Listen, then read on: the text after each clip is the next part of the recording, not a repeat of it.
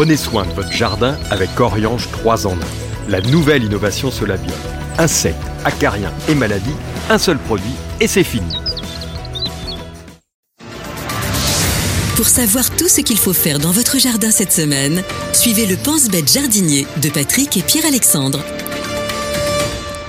Mes chers amis, bien que sur le plan calendaire, nous ne soyons pas encore totalement en hiver, le jardin a quand même gagné ses quartiers d'hiver. Au niveau du jardinage, il n'y a pas besoin de s'exciter comme des puces, mais il y a toujours des petites choses quand même à faire. Et pour la semaine prochaine, donc entre le 5 et 12 décembre, qu'est-ce que tu nous conseilles de faire? Pas grand-chose. Le jardin en hiver, on le laisse tranquille. Maintenant, euh, si la météo le permet, qu'on a envie de sortir au jardin prendre l'air, on peut toujours commencer à tailler les arbres fruitiers.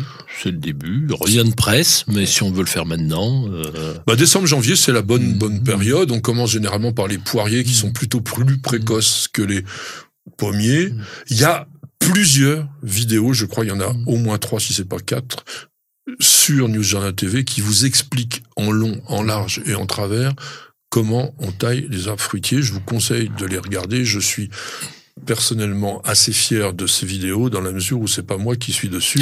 Et on y a travaillé pour non non mais pour que vous puissiez comprendre. C'est pas si évident que ça mais franchement c'est une des tâches jardinières que je préfère. Mais c'est passionnant c'est passionnant. C'est une projection sur l'avenir. Mhm. C'est-à-dire que quand vous taillez un arbre fruitier, vous devez, avant le coup de sécateur, vous êtes posé la question de je fais ça, qu'est-ce que ça va faire mhm. Alors ça marche pas à 200% parce que la nature a ses caprices, mhm. mais quand même, quand on sait bien guider les choses, quand on reconnaît bien aussi les différentes les différents organes qu'il y a sur la plante, eh bien, on fait un travail qui est très très intéressant. Malheureusement, ça se fait en plein hiver quand il fait froid.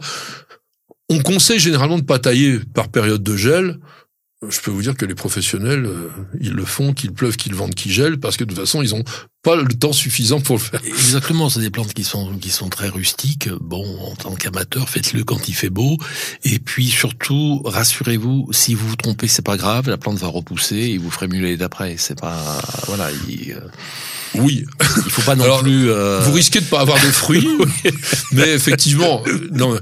De toute façon, la taille fruitière est une taille assez drastique. On va réduire. Alors, j'ai oublié de dire une chose. Nous avons oublié de dire une mm. chose. Ça ne se produit cette taille que sur les formes formé, c'est-à-dire mmh. sur les palmettes, sur les fuseaux, mais sur un arbre plein vent, vous faites rien du tout. Bah, on, éclaircit, on fait une taille d'éclaircie pour, faire pour faire rentrer la lumière à l'intérieur, mais c'est pas une taille qu'on peut faire chaque année. Hein. C'est le, de toute façon un, un, arbre fruitier, quel qu'il soit, il faut que la, il faut que le soleil rentre à l'intérieur. Voilà conseil de base, mmh. absolument indispensable. Alors, puisqu'on peut pas trop jardiner, mmh. ou qu'on n'a pas trop envie de jardiner à l'extérieur, on peut jardiner dans la maison. Mmh.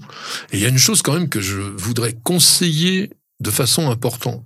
Essayez de faire augmenter l'hygrométrie dans les pièces où se trouvent vos plantes d'intérieur. Les jaunissements, les chutes de feuilles intempestives sont quasiment toujours lié. Alors ça peut être un manque de lumière, mais la plupart du temps c'est la sécheresse de l'air.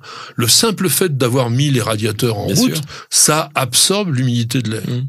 Oui, et c'est de les plantes qui poussent à l'intérieur sont des plantes tropicales, sont des plantes qui poussent à la même température toute l'année dans leur euh, milieu d'origine et qui poussent avec une forte hygrométrie.